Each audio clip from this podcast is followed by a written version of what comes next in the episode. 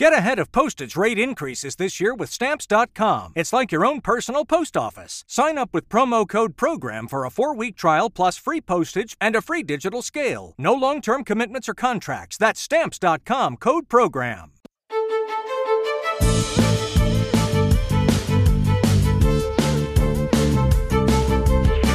Hallo, ich bin Jan Hollitzer, Chefredakteur der Thüringer Allgemeine, Thürings größter Tageszeitung und wir haben ein neues Talkformat entwickelt. Dieses heißt Hollitzer trifft, erscheint auf allen Kanälen. Dieses Mal mit diesen Themen, seien Sie dabei, verpassen Sie es nicht.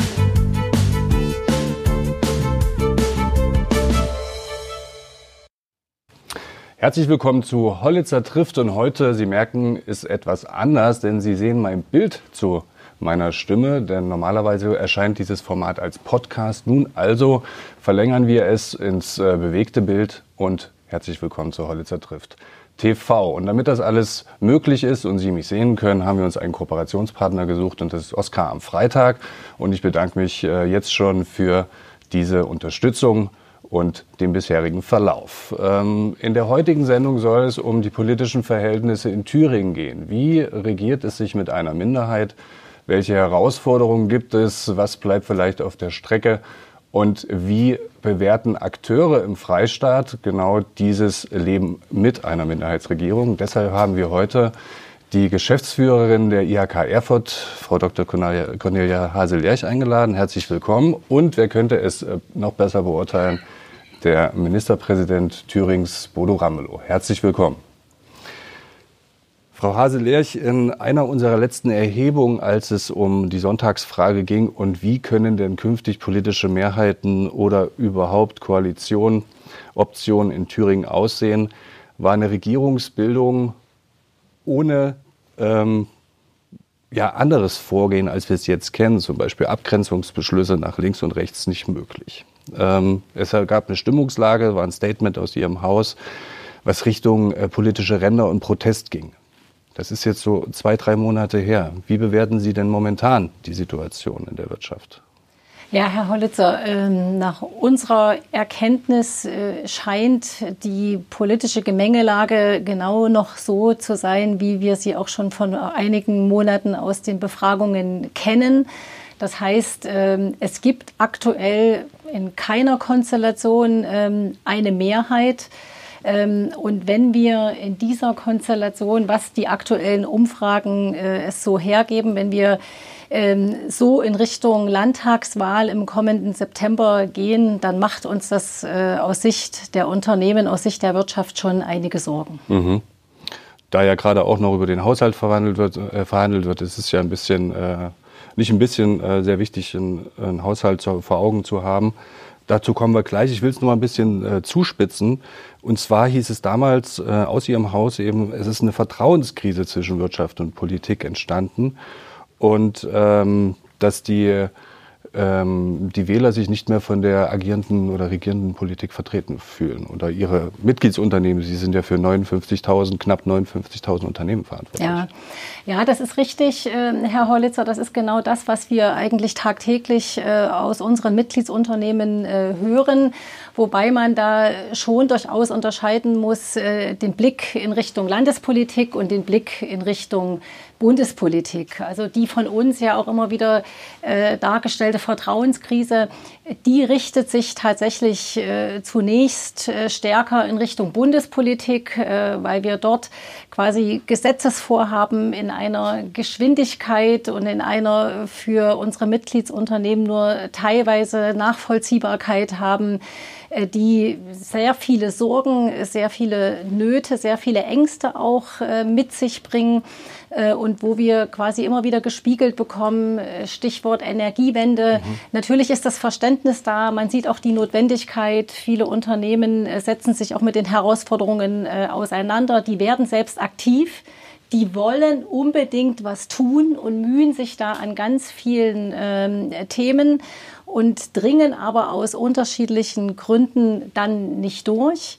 Das ist das Thema. Man fühlt sich äh, nicht mitgenommen und das kann man bei unterschiedlichen anderen Themen äh, natürlich auch noch so beleuchten.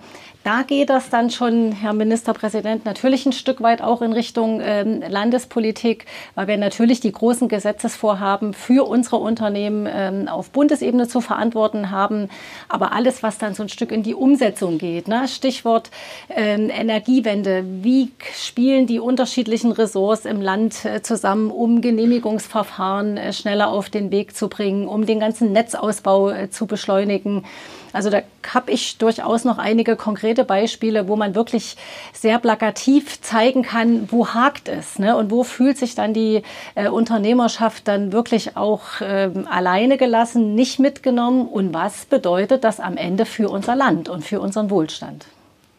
Wir haben es jetzt gerade, Herr Ramelow, in äh, Hessen und in Bayern gesehen, dass die äh, Bundespolitik natürlich eine große Spiel, Rolle spielt, auch auf Länderebene ähm, oder die Zufriedenheit mit der Ampel. Genauso auf Landesebene Zufriedenheit mit Rot-Rot-Grün. Wenn Sie das jetzt hören, ein Jahr, nicht mehr ganz ein Jahr, bis äh, zu den nächsten Landtagswahlen, wie wollen Sie diese Vertrauenskrise beheben? Na, erstmal muss man zur Kenntnis nehmen, dass das äh, überbordende Umsetzen von Themen, die in einer Geschwindigkeit hintereinander auf die Unternehmen, aber eben auch auf die privaten Haushalte zukommen sollte, gefühlt in den letzten Monaten ja an Tempo noch beschleunigt hat. Frau Hase-Lerch und ihre Kollegen haben das uns gegenüber der, dem ganzen Kabinett gegenüber auch sehr deutlich ausformuliert. Und wir haben das als Kabinett aufgegriffen und sagen ganz klar, diese ganzen Maßnahmen müssen entschleunigt werden. Das heißt, wenn wir die Energiewende wollen, und ich weiß, dass die Unternehmen sie wollen, auch aus ökonomischen Gründen, müssen sie so gestaltet sein, dass die Unternehmen das auch stemmen können.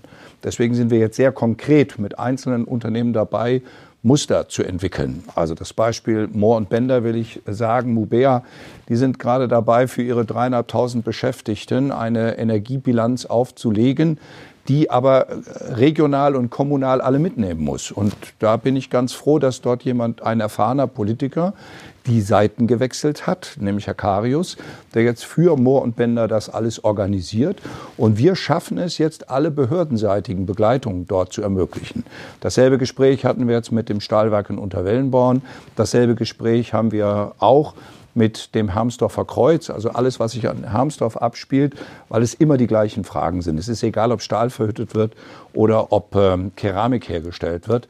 Ähm, und da bin ich froh, dass wir mit den Kammern auch diejenigen haben, die uns dann den Finger mal in die Wunde legen und sagen, Achtung, hier geht es zu schnell, hier geht es zu weit oder zu viel. Und umgekehrt, da ist Frau Haselerch eine, die da sehr drängelt, da bin ich auch dankbar für, manches geht zu langsam. Also die Frage des ausländerrechtlichen Zentralamtes ist Frau Haselerch eine, Jetzt die, greifen Sie mir schon vorweg. Naja, ich will es aber erzählen, weil das ist das, was ich finde, wie sich Politik eben auch äh, umschauen muss, dass das, was äh, an Sorgen da ist, auch aufgegriffen wird. Ich kann keine anderen Alternativen nennen, Herr Hollitzer, auf Ihre Frage, als die hinhören, anfassen, aufnehmen und dann in Maßnahmepakete zu verwandeln, die wieder nachvollziehbar sind. Das nimmt aber nichts an dem, was wir im Frühjahr an Fehl Kommunikation hatten. Das Gebäudeenergiegesetz war die größte Fehlkommunikation. Die hätte tatsächlich der Bund schon innerhalb der ersten 24 Stunden abbrechen müssen, einfach abbrechen müssen. Es war völlig klar, das geht in die falsche Richtung, hatte mit der Sachebene am Ende gar nichts mehr zu tun. Wir haben nur noch über Emotionen geredet, aber nicht mehr über das dahinterliegende sachliche Thema, dass nämlich 2025 die Gebäudeheizung und auch das ähm, individuelle Fahren mit in den äh, Emissionshandel eingebaut werden soll. Das hatte noch die Große Koalition besch beschlossen. Das sind also Folgen, die viel länger schon verabredet waren. Ähm, und das nicht begriffen worden ist, dass das jetzt in die falsche Richtung geht, weil am Ende hat Oma Gisa Angst gehabt auf dem Dorf, sie soll ihre Ölheizung ausbauen. Und 2025 gibt es keine Öl- oder keine Gasheizung mehr. Das war inhaltlich völlig falsch. Aber in der Sache hätten wir uns besser getan, wenn wir tatsächlich mehr gemeinsame Kraftanstrengung gemacht hätten, zum Beispiel die Fernwärme in Erfurt auf CO2-Neutralität umzustellen. Das wären schon mal 40.000 Menschen, äh, denen wir eine andere Primärenergiequelle als auch finanzierbare Energiequelle hätten ermöglichen können. Das arbeiten wir jetzt nach. Bleiben wir mal bei dem Thema, was Sie jetzt schon angerissen haben, Migration und das Frau Hase-Lerch da sehr drängelt. Äh, Im Mai haben Sie sich dazu, äh, man kann einfach sagen, ultimativ auch geäußert, es braucht so ein Amt, um auch äh, die Verfahren zu beschleunigen und Leute schneller in den Arbeitsmarkt zu bekommen. Pragmatismus ist ja, also es gibt immer die Forderung nach weniger Bürokratie, sei das überbordende, dann, dass äh, es so viele Verbote gibt und Umsetzungszwänge und äh, pragmatische Politik gefordert wird. Wo ist da die pragmatische Politik? Na, die pragmatische Politik äh, bei so einer zentralen Stelle äh, für die ganze Integration in den Arbeitsmarkt liegt schlicht und ergreifend in der Bündelung. Äh, wir müssen uns vorstellen, wir haben zurzeit 23 ähm, kommunale Ausländerbehörden, die aktuell eine nicht nur Vielzahl, also quantitativ, sondern auch eine Breite, qualitativ aus ganz vielen unterschiedlichen Herkunftsländern bearbeiten.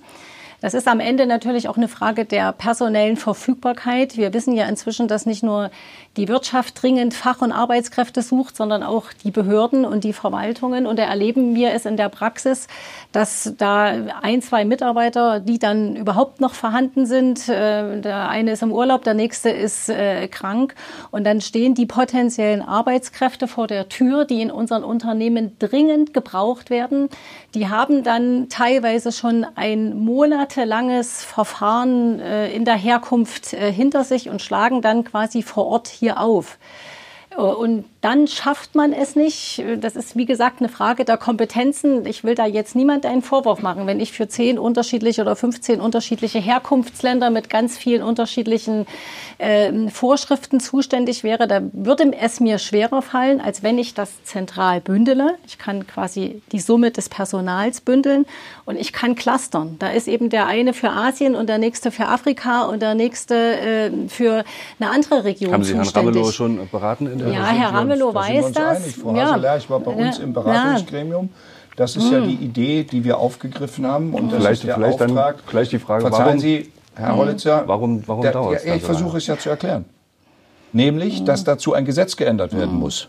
Und das ist die Ausgangsfrage für diese Runde. Was macht denn eine Minderheitsregierung? Genau. Ich habe keine eigene Mehrheit. Mhm. Im Moment liegt genau dieses Gesetz. Es ist vorbereitet.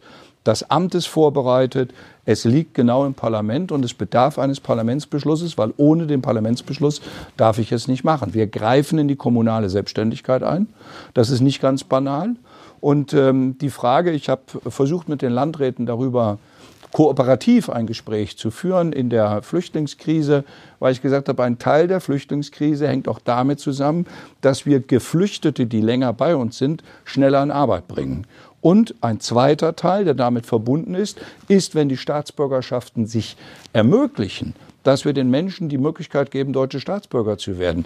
Wir haben aktuell ein, ein, ein, eine Anzahl von einigen tausend Staatsbürgerschaftsanträgen. Und zum Beispiel das äh, zuständige Amt hier in Erfurt äh, vergibt die Termine in einem Jahr zum ersten Gespräch. Und da sage ich, das ist sozusagen der, der Widerspruch in sich. Wir brauchen also die Veränderung des Gesetzes, damit wir handeln können in dem Sinne, wie Frau Haselerch es äh, ausgeführt hat. Und äh, das, was Frau Haselerch sagt, ist das Protokoll, das wir gemeinsam aufgenommen haben aus der Arbeit. Und seitdem bin ich intensiv dran, dieses Thema zu verfolgen. Aber eine zweite Geschichte, die Ministerpräsidentenkonferenz der vergangenen Woche hat sich nur mit diesem Thema beschäftigt. Das ist auch zum ersten Mal passiert. Vorher haben wir uns immer nur mit Geld beschäftigt.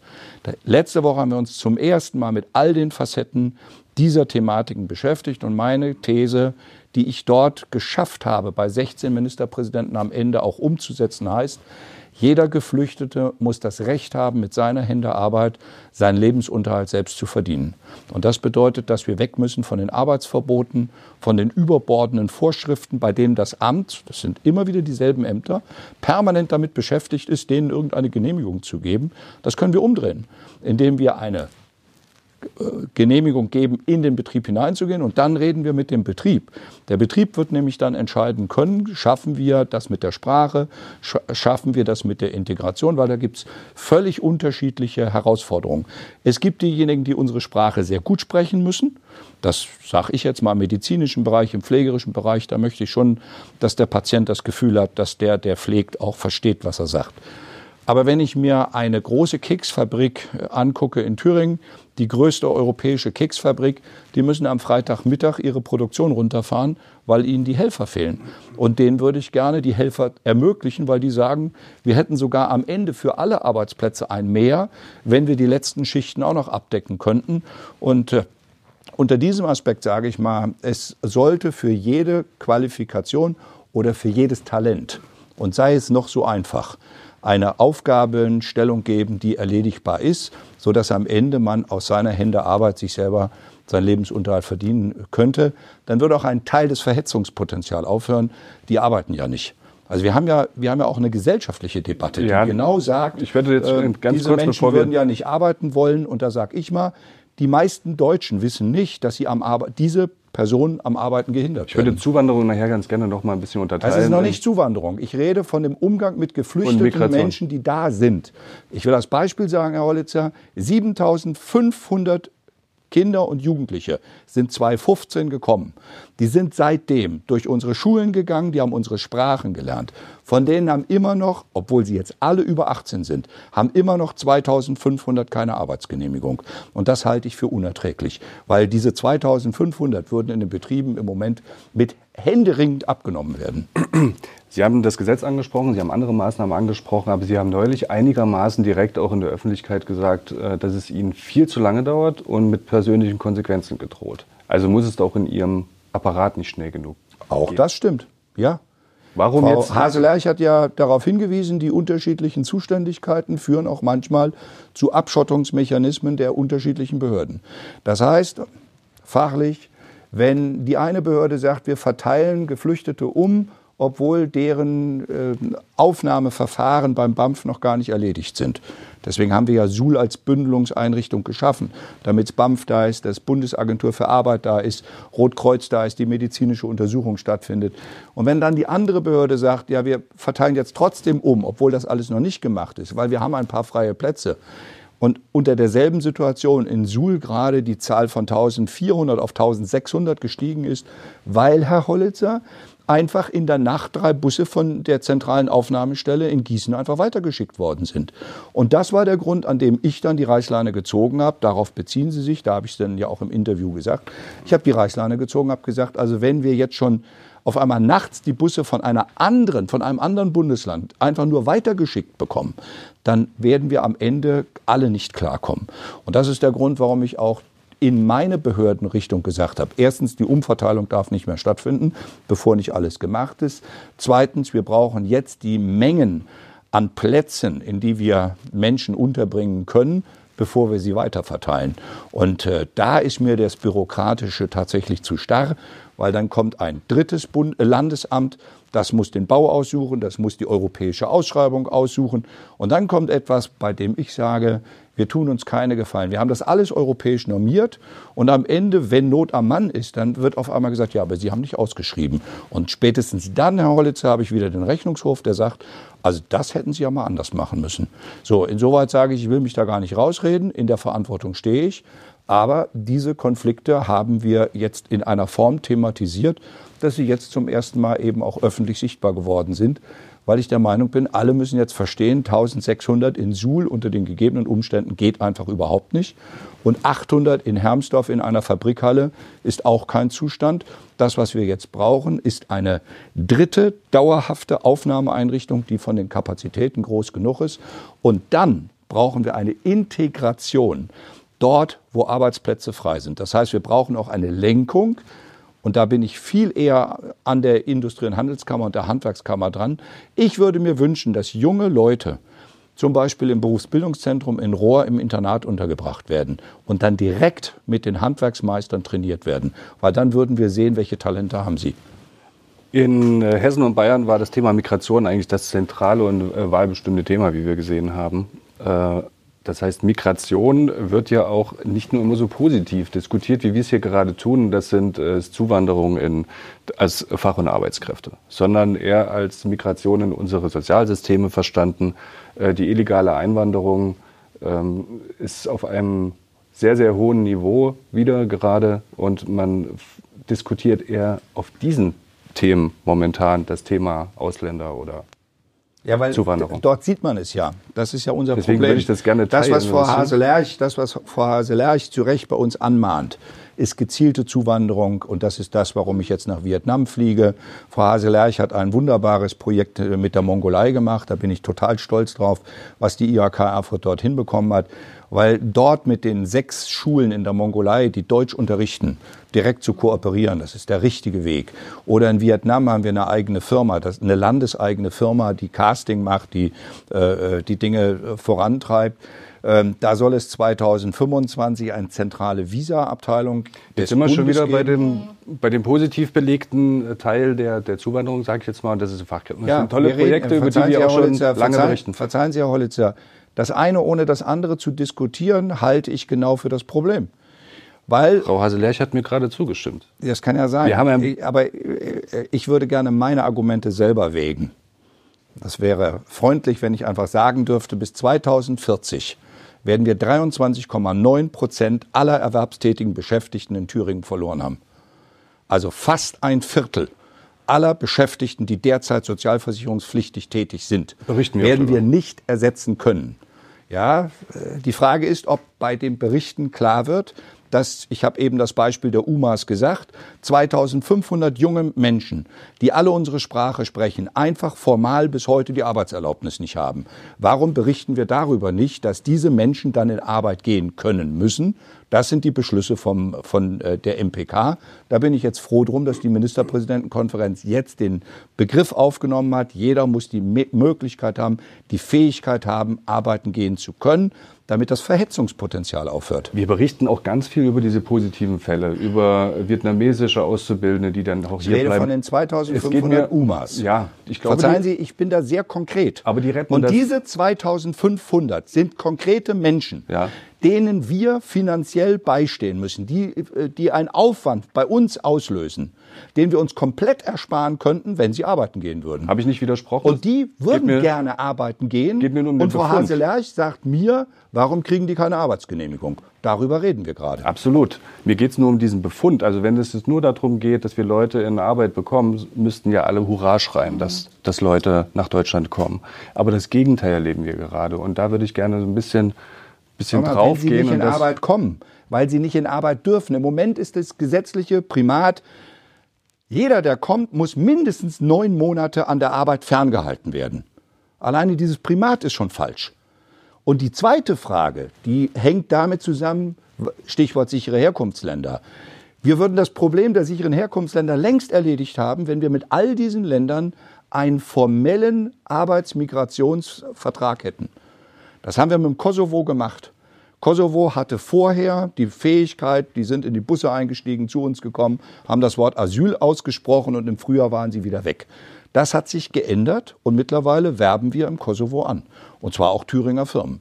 Und dasselbe würde ich mir wünschen mit Georgien und Moldau.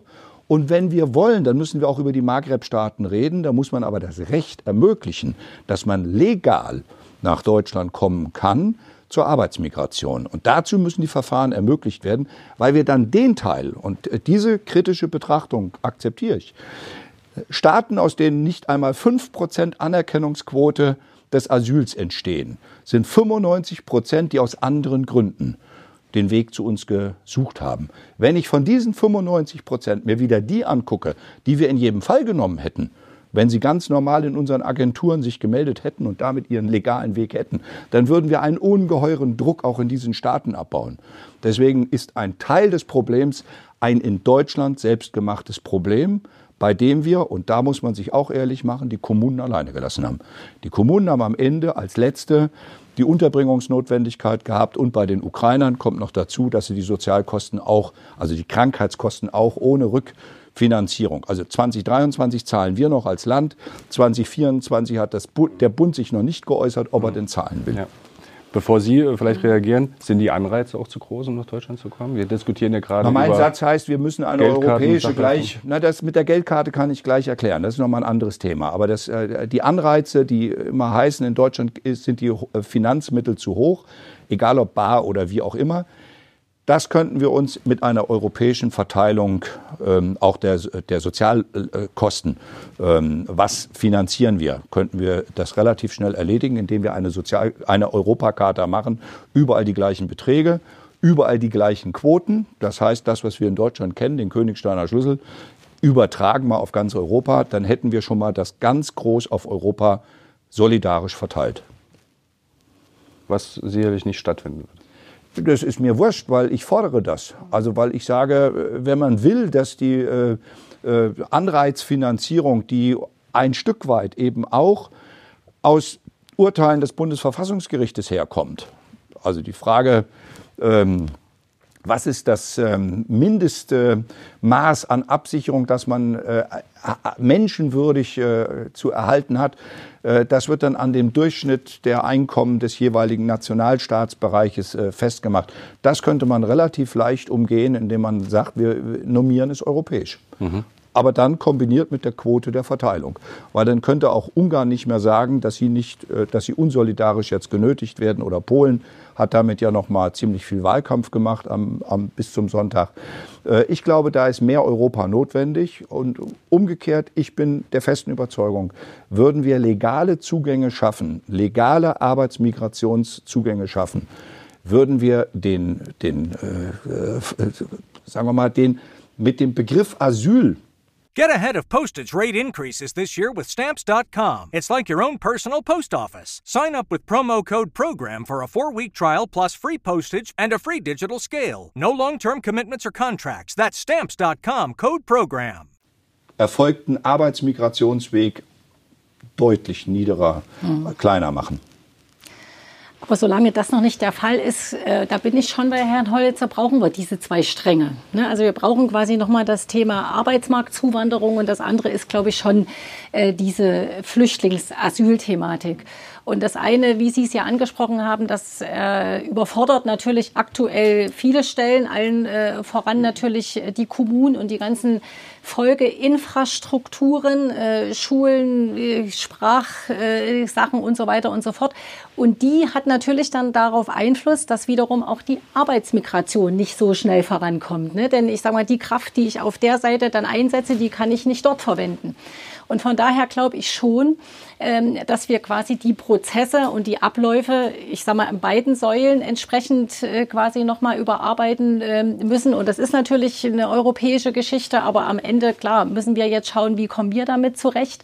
Aber ich will nochmal ähm, darauf zurückkommen, was Herr Ramelow gesagt hat, äh, Stichwort zentrale Anlaufstelle. Das ist halt, wie gesagt, unser Thema vor dem Hintergrund, dass wir leider genug Fälle immer wieder erleben, dass potenzielle gute Arbeitsfachkräfte Fachkräfte quasi da sind und die reisen wieder aus, weil die Verfahren nicht funktionieren, äh, weil die Verfahren auf den kommunalen Ebenen nicht funktionieren, weil Wie uns quasi, vor, ähm, ja, ich habe jetzt keine, ich sag mal verlässliche Empirie, aber äh, uns erreichen da also wöchentlich mehrere Anrufe dazu mhm. und das ist wirklich ein signifikantes Problem, an das wir äh, arbeiten müssen und da sind wir ja bei unserem eigentlichen Thema äh, Minderheitsregierung. Dann bin ich bei Frau Denstedt und äh, trage unsere Interessen und Notwendigkeiten vor. Als nächstes sitze ich beim Innenminister bei Herrn Mayer. Dann spreche ich natürlich selbstverständlich auch mit Herrn Hoff, der ja da eine entscheidende Rolle spielt.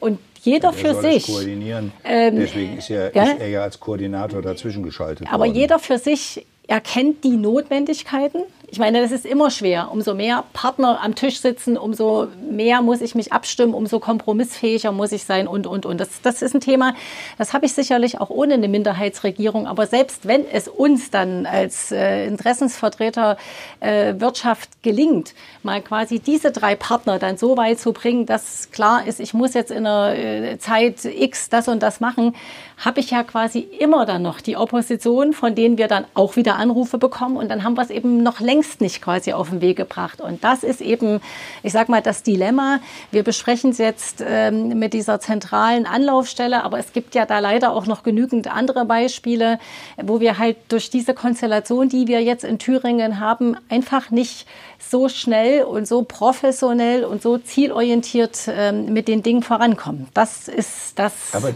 die ausländerrechtliche Zentralstelle liegt jetzt im Parlament. Ja.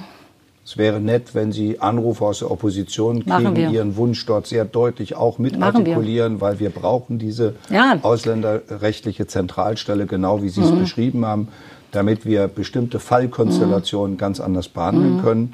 Und ich habe mich jetzt bemüht, bei der Ministerpräsidentenkonferenz eben diese Frage sichere Herkunftsländer mit der Frage der Migrationsabkommen äh, zu verbinden. Mhm. Einfach zu sagen, dann ermöglicht uns doch, weil dann können Sie wieder genau. als Kammer direkt in diese Länder gehen mit Ihren Mitgliedsfirmen und sagen, das, was Sie in der Mongolei gemacht haben, das könnten wir dann auch noch äh, ausdehnen auf diese Länder, mit denen dann diese Vereinbarungen bestehen, um dann einfach gezielten mhm. Zugang. Und da bin ich völlig bei Ihnen beide Säulen, die nebeneinander stehen, Asyl und Flucht eine, einerseits und andererseits Arbeitsmigration.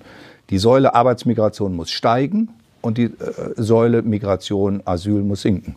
Genau. Also so kann das nur in den kommunizierenden Röhren funktionieren. Ich kann das nochmal an dem Beispiel der Ukraine mhm. sagen.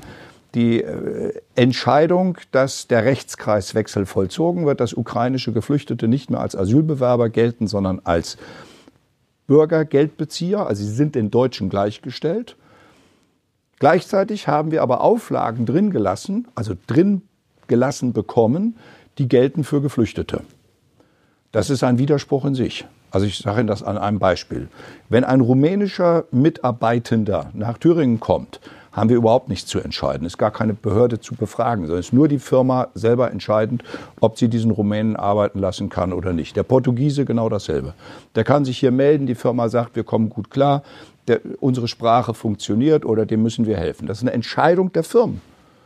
Bei Ukrainern, die denen gleichgestellt sind, kommt ein Integrationskurs und ein Sprachkurs. Da sage ich, was soll der Blödsinn? Und de, den Unterschied sehen Sie signifikant. Dänemark hat eine Vermittlungsquote in Arbeit von 70 Prozent, wir in Deutschland von 18 Prozent. Haben auch ein ganz schön hohes Abschreckungspotenzial aufgebaut. Was, äh, gehen, gehen Herr Hollitzer, jetzt bewerten Sie es doch bitte nicht. Nehmen Sie doch einfach zur Kenntnis, dass 70 Prozent aller Ukrainer in, der, in Dänemark in Lohn und Brot sind und in Deutschland nur 18 Prozent.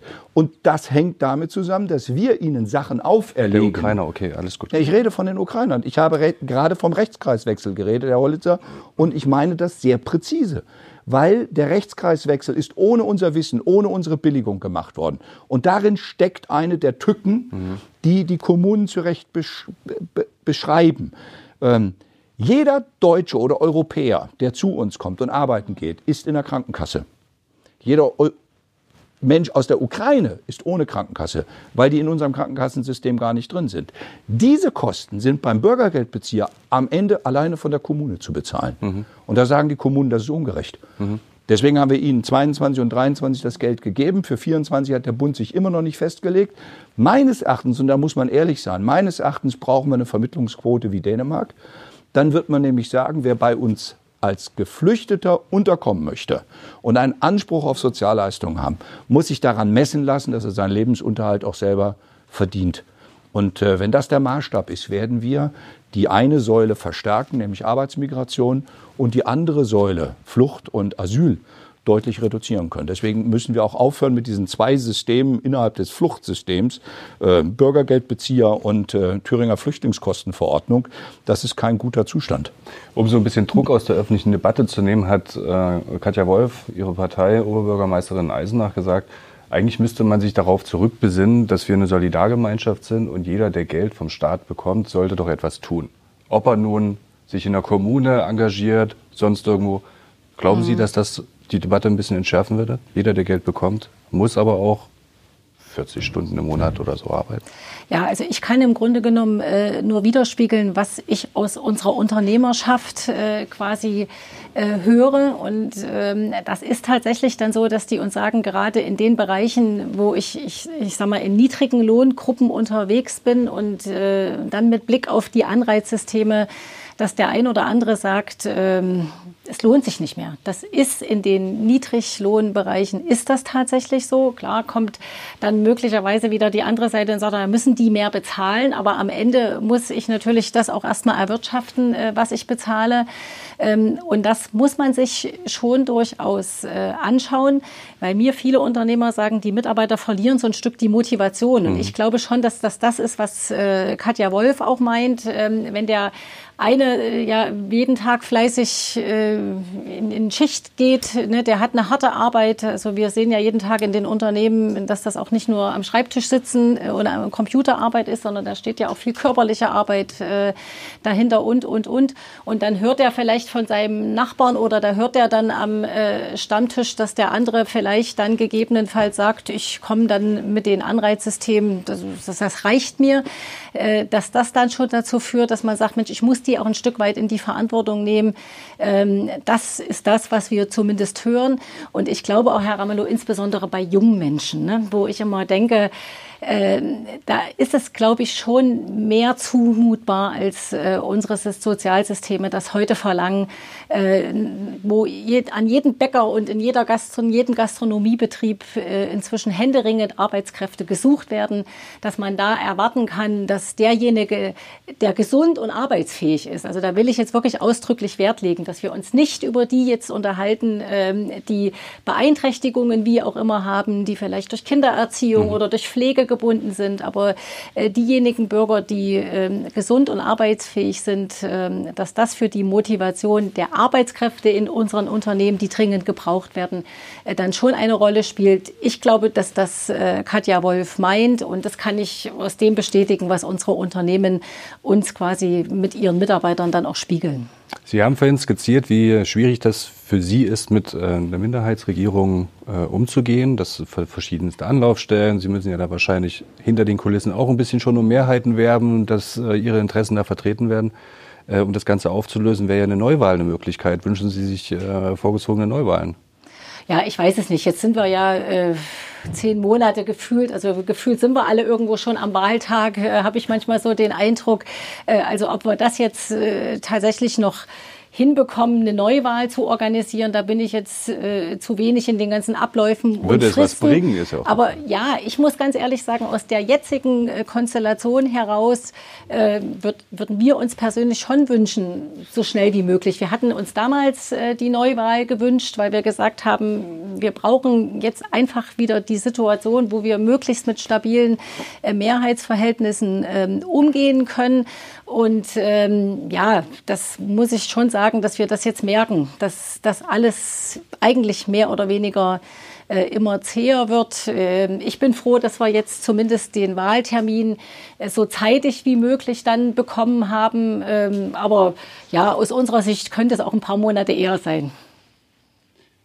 Es müsste ja noch ein bisschen was passieren. Also wenn man jetzt schaut, ohne CDU und AfD ist ja überhaupt gar keine mhm. Regierungskoalition oder eine Mehrheit so richtig aber, möglich. Aber ich glaube, man muss dann er, erläutern, warum der 1. September 2024 der erste Termin ist, den ich festlegen kann. Genau. Also im Gesetz ist geregelt, dass ich den 1. September genau. als ersten aller möglichen Termine überhaupt nur bestimmen kann. Ich, meint der Ministerpräsident. Der Politiker, der, der Mensch Bodo Ramelow, hätte sich 2021 die Wahl gewünscht. Also ich wäre froh gewesen, wir hätten den Stabilitätspakt erfüllt bekommen. Äh, die Abstimmung im Landtag hätte stattgefunden. Wir wären mit erhobenem Haupt in die Landtagswahl gegangen. Ähm, mir klebt das jetzt alles an der, an der Jacke. Mir wird vorgehalten, ich würde am, am Sessel kleben. Dabei habe ich darauf keinen Einfluss. Die Frage Auflösung des Landtages geht nur über einen Antrag, der im Landtag gestellt wird. Und der war im Stabilitätspakt mit der CDU vereinbart. Und es waren vier CDU-Abgeordnete, die gesagt haben, sie werden keinesfalls zustimmen. Und daraufhin haben zwei Linke gesagt, wenn die vier nicht zustimmen, werden wir auch nicht zustimmen, weil wir werden uns nicht von der AfD abhängig machen. Seitdem ist kein Antrag auf Neuwahl im Landtag gestellt worden. Also ich glaube, das versteht auch keiner mehr. Ähm, ja, das ist, verzeihen Sie, Herr Hollitzer, trotzdem bleibt es die Wahrheit. Und ich kann klar, die Wahrheit nicht ausblenden, denn der Ministerpräsident ist dafür nicht verantwortlich. Ich will nur mal Dieser Teil ist parteipolitisch geprägt. Ich hätte mir gewünscht, wir hätten 2021 mhm. die Wahl gehabt. Und wenn es nach mir gegangen wäre, wäre nach dem 5. Februar 2020 also der Kemmerich-Wahl. Frau Lieberknecht ins Amt gekommen, das war mein Vorschlag, meine Vorgängerin mit der Zielstellung, geordnete Neuwahlen einzuleiten. Ich hätte meine Hand dafür gegeben. Und ich war, bin da über meinen Schatten aller parteipolitischen Befindlichkeiten gesprungen, habe gesagt, ich biete der CDU eine CDU-Politikerin an, die den Weg in die Neuwahlen organisiert. Das hat die CDU nie gewollt. Herr Dittes hat es mehrfach gesagt, ich glaube, Sie haben es neulich auch wieder gesagt, Sie wünschen sich nochmal einen Stabilitätspakt, eine Vereinbarung mit der CDU. Am besten. Also wie deswegen, immer das auch heißen mag. Deswegen sage ich, es muss ja einiges passieren. Wenn man jetzt wählen würde, muss, äh, hätten, wir ja, werden. hätten wir ja im Prinzip die gleichen Verhältnisse, wenn nicht irgendwelche Voraussetzungen noch. Also es gibt es gibt einen philosophischen Punkt, über den können wir trefflich reden, ob Frau Hase-Lerch es leichter hätte, wenn sie eine Mehrheitsregierung hätte. Ähm, da habe ich meine Zweifel, weil ich habe meine, meinen Kollegen mal zugehört, welche Sorgen sie im Moment haben, da wo sie Mehrheitsregierungen haben. Äh, da, das, da fand ich mich interessant aufgehoben, dass die Frage von Geflüchteten, die Frage von Unterbringung, die Frage von Kapazitäten, Verteilmechanismen in, in, in Ländern, Bundesländern, die deutliche Mehrheiten haben, auch nicht schöner ist. Und wenn ich mir angucke, über was wir ganz am Anfang geredet haben, die Ampel in Berlin hat eine eigene deutliche Mehrheit. Aber erlebt haben wir eher Verunsicherung. Also deutliche Mehrheiten alleine scheinen mir nicht die Lösung aller Probleme zu sein, sondern die Frage ist, ob man zielgerichtet Politik entwickelt. Und da tun wir uns in Deutschland nach wie vor zu schwer, schneller, umsetzbare, Ansätze so zu vollziehen, bevor alle Behördenebenen durchgeschaltet sind. Also das ist ja das, was ich vorhin versucht habe zu sagen. Es wird, glaube ich, insgesamt schwieriger, umso mehr mit am Tisch sitzen. Das ist erstmal unabhängig äh, von einer Minderheitsregierung. Mhm. Aber wenn ich dann quasi schon drei versucht habe, quasi von meinen Interessen zu überzeugen und am Ende heißt es, aber jetzt müssen wir quasi noch die Opposition überzeugen, dann ist es, liegt es ja an der Natur der Sache, dass das nun nicht das Allerleichteste ist. Ne? Wenn man eh Opposition, wie der Name schon sagt, per se zunächst äh, erstmal möglicherweise dagegen äh, ist, dann setzen wir ja immer auf Vernunft und Überzeugung. Aber äh, die Problemlage, die Gemengelage, die Sie beschreiben, sowieso auf Bundesebene, die ist jetzt, denke ich, insgesamt vorhanden. Aber ich glaube schon und bin davon überzeugt, und das erleben wir ja mehr oder weniger tagtäglich, dass das Thema Minderheitsregierung dann ich sage mal nochmal, so das ist, was oben drauf kommt an Herausforderungen und an Schwierigkeit. Das ist ganz einfach so.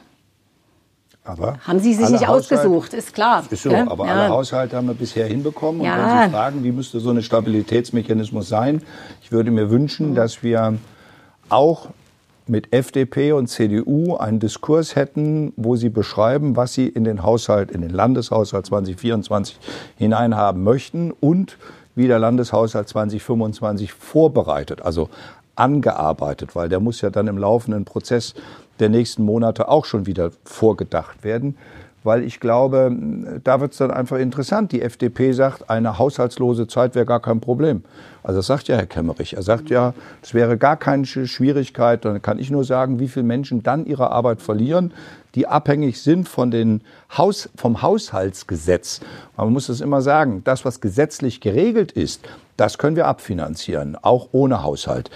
Die Dinge, die aber freiwillige Leistungen waren, die sozusagen in der Sozialbetreuung sind, die in der Begleitung zum Beispiel von Geflüchteten oder Integrationsarbeit und, und, und, die sind immer vom Jahreshaushaltsgesetz abhängig. Äh, und dasselbe gilt für diejenigen, die in den Sprachkindergärten sind, die dort Beschäftigte sind. Die brauchen auch den Haushaltsbeschluss.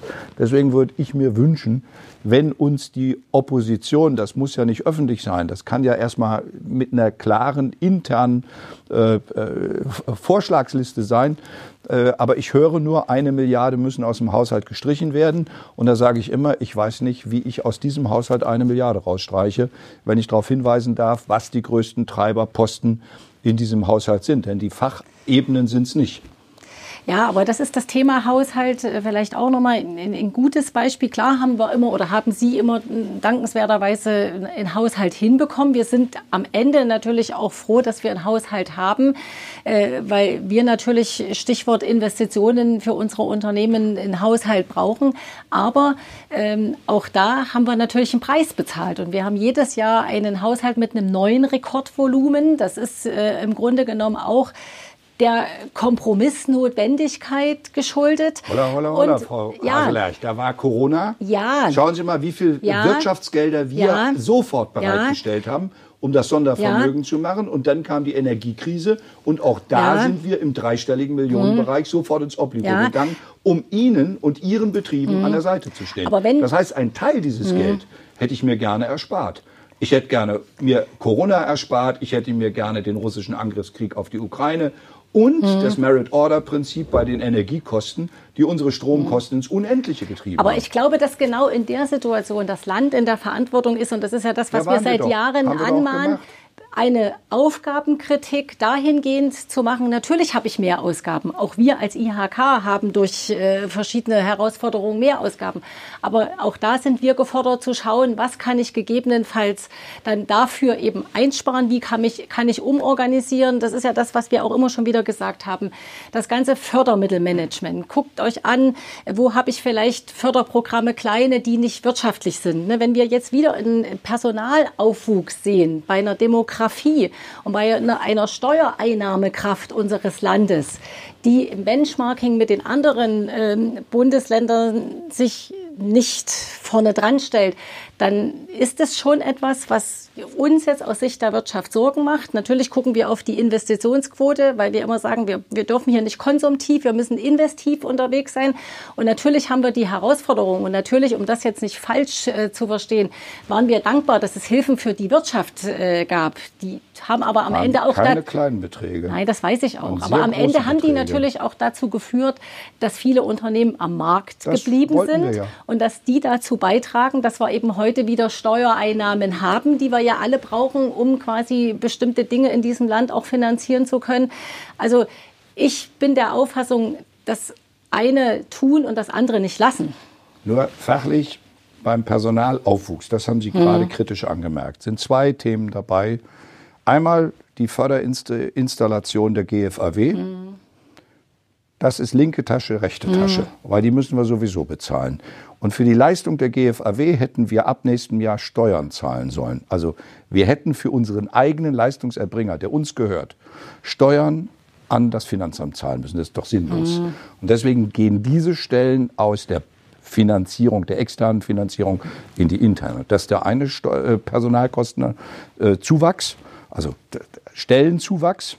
Und der zweite ist ähm, äh, der Maßregelvollzug, der nur in Thüringen privatisiert worden ist. Den haben wir zurückgeholt als öffentliche Aufgabe. Und äh, diese Stellen, die im, im Maßregelvollzug sind, da erhöht sich nicht eine einzige. Tatsächlich die Darstellung verändert sich, weil sie aus dem Sachbezug jetzt rübergeht in Personalkostenbezug. Aber es ist tatsächlich kein Stellenaufwuchs im nachhaltigen Sinne. Aber vielleicht hätte man sich im Zuge der Thematik GFAW mal anschauen können, ist das alles noch angemessen und richtig, was Ja, die irgendjemand tun? irgendjemand ja. muss es doch abrechnen. ja, Also Ihre Anträge Ja. sind am Ende von der GFAW und der Thüringer Aufbaubank abgearbeitet worden. Ja. Ich war froh, dass wir diese beiden Institutionen hatten. Ich darf daran erinnern, Nordrhein-Westfalen und Bayern, Mhm. äh, Berlin mussten ihre int, äh, digitalen Förderauszahlungen komplett stoppen, weil sie von Betrügern gehijackt ja. waren. Aber wir haben ja Hat jetzt zum Glück kein Corona mehr. Ich, Verzeihen Sie, ja, das sind die letzten drei Jahre. Wir Ja. reden über drei Jahre Minderheitsregierung, Frau Haselerch, und da gehört zur Sachlichkeit. Eine Woche nachdem ich wieder Ministerpräsident wurde, kam Corona. Weiß. Also, Ja. äh, und ich bitte Sie einmal eine Sekunde drüber nachzudenken, wenn wir den Kemmerich-Zustand in der Woche noch gehabt hätten. Ich bitte einfach nur mal fair und sachlich auch mit Menschen umzugehen, die das dann alles weggetragen haben. Das ist auch für mich nicht ganz leicht, weil es geht mir ich. unter die Haut. Ja. Diese permanenten Angriffe, ich würde am Sessel kleben. Ich hätte mir mein Leben auch anders organisieren können, nachdem der, die Mehrheit des Landtags sich überlegt hatte, mit Herrn Kemmerich eine neue Regierung zu bilden. Aber das hat Frau Der- Haseler jetzt gerade nicht getan. ich versuche nur meine, ich versuche nur Ihre meine letzten drei Jahre zu Ja, erklären, das weil das kann man sich sehr leicht machen, wenn man das ausblendet. Was es heißt, wenn die eine Woche später nach der Wiederwahl von mir Corona nicht gekommen wäre, dann hätten wir trefflich streiten können. Danach habe ich eine Regierung gehabt, die wir eine Woche vorher nicht hatten. Es Und ist ein bisschen zu früh, Bilanz zu ziehen. Wir haben nächstes Jahr erst die Wahl. Vielleicht müssen Sie ja dann noch nicht mal Bilanz ziehen. Wir werden es sehen. Wir sind schon in Auch einer. dann muss ich Bilanz ziehen, weil den Wählerinnen und Wählern muss ich gegenüber deutlich abrechnen, warum ich denke, warum ich jetzt auch wieder angekündigt habe, ich bin bereit, eine erneute Legislatur als Ministerpräsident tätig äh, sein zu können. Wie das aber laufen wird, angesichts der Umfragen in Thüringen, mhm. in Sachsen, in Sachsen-Anhalt, in Brandenburg, da sag ich mal, äh, das ist noch viel zu früh, um jetzt im Moment sich wirklich auszurechnen. Das ist so oder so. Ich glaube, wir werden noch viel Gehirnschmalz die nächsten Monate miteinander äh, aufbringen müssen. Denn ich will auch sagen, es gibt auch ein anderes Szenario. Eins hat die AfD angekündigt. Herr Höcke und Herr äh, Möller haben das angekündigt in Pfiffelbach und im Sommerinterview. Haben klar gesagt, sie wollen gar keine Mehrheit. Sie kämpfen um keine Mehrheit. Sie wollen einfach nur die 33 Prozent plus einen Sitz im Parlament, um die demokratischen Parteien, jetzt sag ich mal, weil die reden immer von den Altparteien, und ich sage, die demokratischen Parteien wollen sie im Parlamentarismus lächerlich machen. Das ist die Zielstellung. Und äh, das alarmiert mich eher und besorgt mich. Und wenn dieser Herr Höcke öffentlich sagt, die EU muss sterben, würde ich mir einen Diskurs auch in der Wirtschaft wünschen, zu sagen, was heißt das denn, wenn uns der Zugang zu europäischen Märkten kaputt gemacht wird. Wir haben 90 Hidden Champions. Wir haben Unternehmen, die tatsächlich Europa und weltweit einmalig sind. Wir haben die größte Glasfabrik der Welt. Wir haben den größten Pizzaofen Europas. Wir haben die größte Keksfabrik Europas. Das heißt, wir bedienen die gesamten Märkte. Und wenn dieses Europa kaputt gemacht werden soll, das Europa der Märkte, das Europa auch der Solidarität, dann umgekehrt kriegen wir auch europäisches Geld, das wir in all diese Maßnahmen investieren, dann sage ich mal, ist das ein Schlag in die Magengrube von allen Thüringern. Feuer Aber das macht die Wirtschaft nicht, Herr Ramelow. Ähm, das ist manchmal äh, schade, wenn quasi uns dann so ein Stück vorgeworfen wird, nur weil wir natürlich bei vielen bürokratischen Herausforderungen, äh, die Europa auch mit sich bringt. Ich meine, das dürfen wir tatsächlich nicht unter den Tisch kehren, was ein Lieferkettengesetz bedeutet und was das nächste Whistleblower-Gesetz bedeutet.